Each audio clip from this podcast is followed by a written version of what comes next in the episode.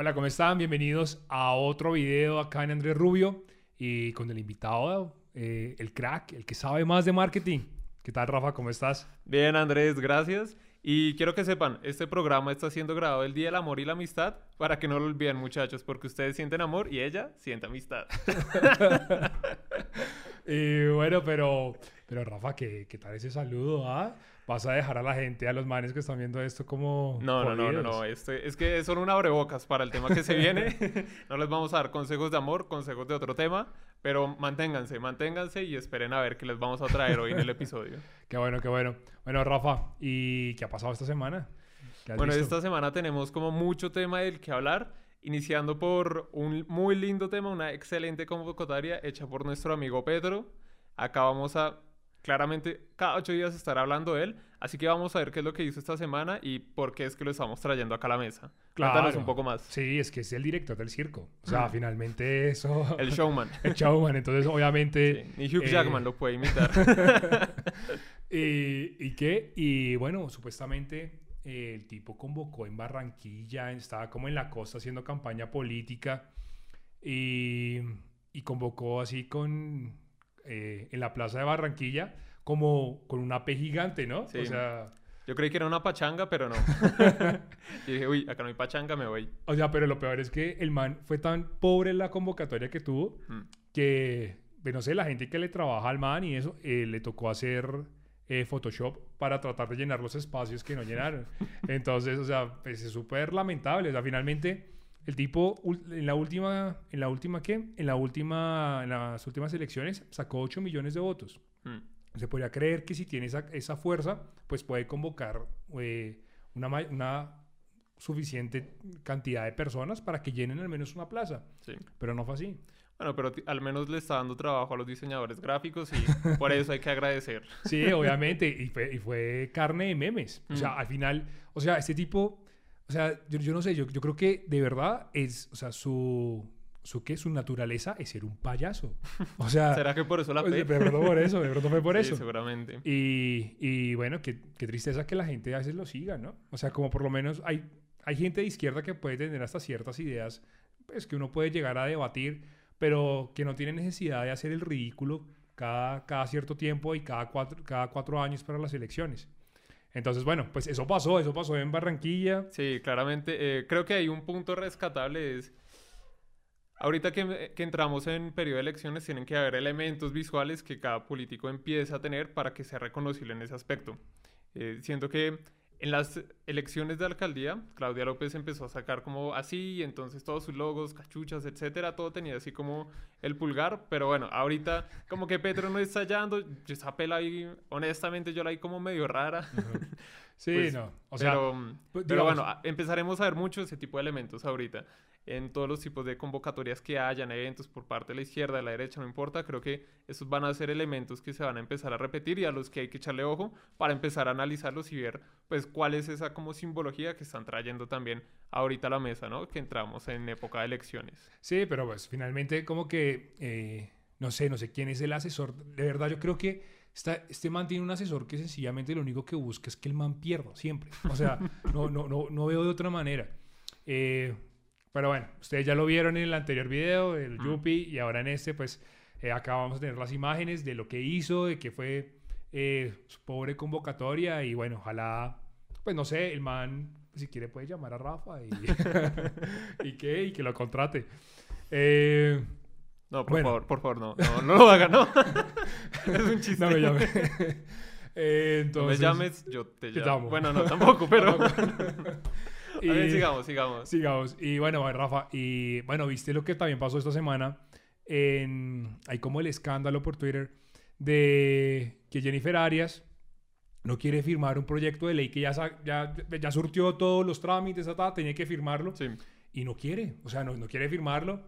Y, Pero bueno, primero cuéntanos un poco más cuál es el proyecto de ley que se está pasando, por qué es que lo tienen que firmar, un poco cuáles son esos pasos y a ver qué es lo que nos está trayendo. Bueno, entonces, eh, el proyecto de ley lo que busca es disminuir el receso legislativo. ¿Para qué? Para que eh, los políticos, los padres de la patria, los congresistas, eh, sí, también los 10 de las FARC, esos terroristas que acabaron con la vida de cientos de personas, sean los que discutan sobre temas del interés nacional.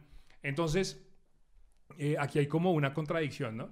Porque Mm. eh, Gabriel Santos es como el abanderado de este proyecto y el tipo se las da de liberal, de que legalicen la marihuana. Pues bueno, es Santos, ¿no? No sabemos qué tipo de intereses por debajo Mm, va a tener claro. el tipo. Y, y llega y dice, no, te necesi- eh, le empieza a hacer bullying a Jennifer Arias por Twitter, que tiene que firmarlo, tiene que firmarlo. Pero finalmente, y yo me pregunto, mm, o sea, los políticos cuando trabajan, lo que hacen es eh, acabar con el pueblo. Sí. Y lo que está buscando este proyecto es que la gente, como que estos mismos políticos tengan más trabajo, tengan, tengan la posibilidad de seguir acabando Mm. con el pueblo. Sí, Entonces, casi como- que pensamos que cuando están de vacaciones, los cuatro meses que Colombia más avanza, ¿no? Exactamente, eso- es- es- exactamente. De hecho, lo- cuando lo discutíamos antes decíamos, oiga, esos son los cuatro meses en los que mejor le va a Colombia, en los que hay progreso, en los que se puede ver como una mayor eh, como esperanza y lo que por lo menos rescata la- en la economía, que esos tipos no estén metiéndole la mano en el bolsillo a los ciudadanos. Mm. Entonces, bueno, es una contradicción y, y esperamos que, o sea, por lo menos la gente se dé cuenta que esto, o sea, que es una discusión eh, como un poco inocua. O sea, es una discusión que al final no tiene ningún Sí. tipo de objetivo. Sí, igualmente ahí hay como varios elementos que hay que traer y es uno, pues tienen salarios altos, aparte pues, un huevo de vacaciones. Entonces, pues uno dice como, no, pues que trabajen más, pero trabajan más, se tiran más al país, entonces, Sí, que, o sea, les pagamos para desa- que desaparezcan. ¿o qué? Exactamente, es algo así. O sea, finalmente lo mejor que nos podría pasar Mm. es que los políticos, pues menos políticos y más empresarios, más profesionales. Exacto. Y, o sea, lo que menos necesitamos es políticos para que generar eh, algún tipo de rentabilidad en este país porque estamos llevados. Sí, no le estamos echando nada en cara a los que estudian política, al contrario, ¿no? Estudien bien, saquen el país adelante. Sí, pero sí. bueno, hablamos de los que están ahorita. Ahorita sí. E- Eso es lo importante, que la gente también se dé cuenta Mm. que no solamente la salida de la política, también hay otro tipo de escenarios en los cuales los jóvenes también pueden observar eh, como diferentes líneas de trabajo y, y luchemos, luchemos también para que ese tipo de, de- de personajes tan siniestros como los santos, pero no, los santos, los, los santos de... ¿De cuáles santos? Pues los santos del cielo, El ¿no? cielo, ¿no? y bueno, listo. Entonces, eso también pasó. ¿Y qué más? ¿Qué más, qué más viste por ahí? Ah, Bueno, vamos a traer también ahorita un tema, vamos a estar tratando de traer siempre un tema internacional a este panorama que siempre estamos analizando. Y como bien en Colombia vamos a entrar a periodo de elecciones, ahorita Argentina también está pues en un periodo de elecciones, está primero ahorita de diputados. Y una de las revelaciones que ocurrió fue Javier Milei.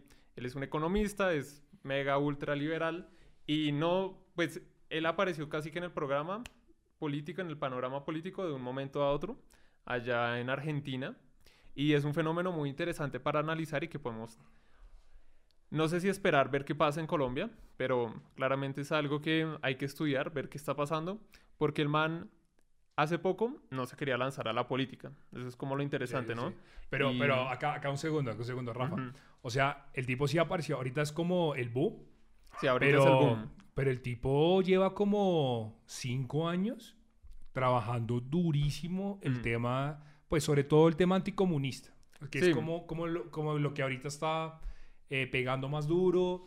Y, y como lo que más, o sea, el temor que tiene la, may- la mayor cantidad de ciudadanos en, en América, en Hispanoamérica, es ese. Sí, que en Argentina lo están viviendo. Sí. Pero ahí también un poco lo rescatable más que lo que está luchando constantemente es que también ha hecho un muy buen esfuerzo mediático. O sea, en debates, en presentaciones, se la pasa como, creo que tiene canal de YouTube, Sí. también en Twitter se la pasa así súper activo. Entonces, claramente eso es como algo que lo ha dado mucho a conocer y es lo que le permite que quedó como el tercer candidato, su partido independiente fue como el, que ter- el tercero en tener más votos en Buenos Aires, lo cual pues es un hito histórico. Y eso llevó a que le preguntaran si el man se lanzaría de presidente a las elecciones de allá, que son en el 2023. Eh, creo que no dijo que sí específicamente, pero sí fue como un, bueno, vamos a ver qué está pasando, no podemos asegurar nada, pero seguramente para allá vamos. Entonces empiezan a hacer como cosas que estamos viendo que están ocurriendo.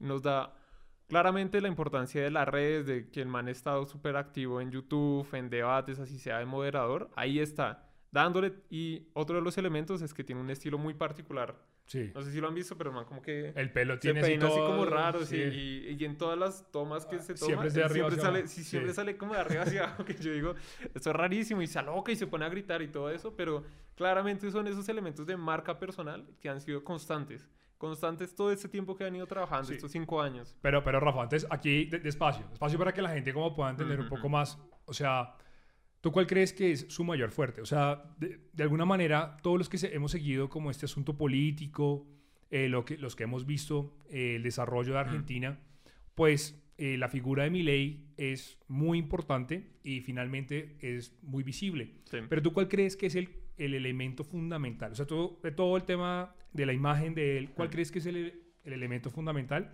Sí. para, para decir, oiga, el tipo le está pegando es en esto, por esto? Creo que los principales elementos que él tiene es como esa constancia. O sea, muchas veces en la política vemos a alguien decir como, no, hoy yo salgo a defender que hay que comer perros calientes. Luego en dos meses está diciendo, no, abajo los perros calientes, pongamos las hamburguesas. Y uno dice como, parce, ¿cómo así? ¿Qué está pasando? El man ha sido muy constante, no solo en su estilo, sino en que habla en contra de los políticos, a todos allá prácticamente les echa la madre, no le importa. Y es algo que al pueblo le ha gustado muchísimo, al pueblo argentino. Dice como, hey, este man es diferente, vamos a votar por él. Y ha sido esa constancia que ha venido manteniendo, lo que ahorita lo tiene como un candidato, pues, potencialmente muy, muy vigente. Ok. Allá. Entonces, O sea, entonces tú puedes decir, digamos, que eso es como también una contradicción de lo que se vive con, con Claudia López. O sea, ahorita que estábamos hablando Claro. de Claudia López, apoya un tema, luego apoya Exacto. otro. Ella dice, oiga, no, Sí. yo soy eh, eh, la jefa de la policía un día Mm. y después dice, no, qué pena, el jefe de la policía es el, el ministro de defensa. O sea, Sí. como una contradicción constante y no es capaz como de asumir ciertos, ciertas responsabilidades. Exacto, entonces es muy importante como mantener como esa constancia y, y bueno, pues eso es lo que realmente lo trajo a la escena, no es que de un momento a otro salió, decir, uy, ¿quién es este man que tiene como el 13% de los votos como en estas elecciones primarias o lo que sea que estén viviendo allá? Sino que eh, al contrario, es decir, como todo un trabajo constante, casi que el man, ah, no sé, decir que invirtió en Bitcoin cuando no valía nada y ahorita lo vendió y Ok, uno dice ok, como, ok. uy, este porque es millonario. Sí, sí, sí. ¿Por qué no? Pues desde hace tiempo es que él estaba ahí como dándole, dándole, dándole. Y pues a ver qué de ese panorama se va a ver ahorita replicado en Colombia cuando empecemos ya más fuerte nuestro, nuestra época de elecciones, ¿no? Y de campaña política, que eso va a estar, estar interesante, sí. interesante, jugoso, jugoso. jugoso. Pero, pero, pero Rafa, y también, digamos, las personas que no conocen, o sea, que no están como metidos en el tema del marketing y, y en este mundo que es muy especial y tiene como, eh, pues sí, es una especialidad, es- Mm, o sea, claro. muy importante para, para los políticos. ¿Tú qué crees? ¿Tú crees que ya una vez que ya que consiguió este logro, sí, Mm. es un logro y o sea, es un totazo impresionante, eh, ¿tú crees que tiene que cambiar algo eh, de su imagen? ¿Tú tienes que cambiar algo como un poco de su estrategia? ¿O, o puede mantenerla mientras sigue como ampliando eh, como la cantidad de ciudadanos que lo apoyan? Sí. ¿O mejor ya como eh, empezar a cambiar un poco la estrategia? ¿Tú qué, qué piensas? Pues aquí creo que ya el punto está en amplificar. Ujú. Eh, hay como, pues, en mercado siempre hay teorías de mil cosas, ¿no? Lo que tienes que hacer para ser eh, reconocido, que tu marca sea conocer, etc. Una de esas, que es muy, muy buena y muy válida, es que lo que tú tienes que tener para ser exitoso es tener mil seguidores leales. Ok. ¿sí? O sea, mil compradores leales, tipo, sacas tu iPhone 13 y ya tienes mil personas que van a estar no solo haciendo la fila, sino que van a estar comentando que es excelente, a todo el mundo lo van a estar posteando, mostrando que son casi que esos embajadores de marca. Entonces, yo pienso que en este punto él ya está como en ese punto de los mil seguidores, sí, que ya tiene así su audiencia, su fanbase, o sea, uno ve como en, en Twitter y los, todas las cuentas que lo siguen empiezan a poner como eh, mi ley presidente, etcétera, etcétera. Entonces, ya tiene como esa, esa base de seguidores y ahorita su estrategia debería estar en amplificar ese mensaje. Porque, pues, bueno, una cosa puede ser en Buenos Aires, capital, pero hay que ya empezarlo a expandir al resto del país. Sí, yo creo que ahí va a estar la clave para ver si gana o no gana en el 2023. Sí, de hecho hay una eh, como una particularidad de las elecciones de Milei y es que fueron ciertos, o sea, aquí en Colombia lo conocemos como estratos bajos o de periferia, Mm. que fueron los que le otorgaron y le dieron los votos. Entonces, es, es muy curioso porque parece ser que las, que las clases altas o las élites son las que eh, tienen eh, más arraigado eh, el discurso comunista. Bueno, Rafa, y entonces ya para terminar, ¿tú qué crees que, o sea, tú ves en Colombia algún político que tenga ese mismo como carisma o, o Mm. cómo lo ves tú? Bueno, no, no sabría si calificarlo lo de mi ley como carisma per se. Ok. Mm, sí, es, es más como todo, todo el paquete completo de cómo maneja su imagen, de cómo habla, de esa constancia, de ya de esa base que tiene seguidores constantes. Mm, Quién sabe, de pronto el que más se le acerque sea el Lord Petrovsky, pero, pero bueno, hay que ajustar ahí algunos detalles de fina coquetería. Unos detalles ideológicos, o sea... Pero bueno, ya veremos, ya veremos qué pasa. Y, y nada, fue un gusto estar en este programa Ok, contigo. Andrés. Entonces los esperamos para una próxima entrega. Cuéntenos qué piensan, qué les gusta, qué no les gusta, de qué temas quieren que hablemos, qué más. Eh, no, muchísimas gracias por ver y estamos atentos. Ustedes nos escriben y nosotros comentamos. Listo, gracias y hasta la próxima.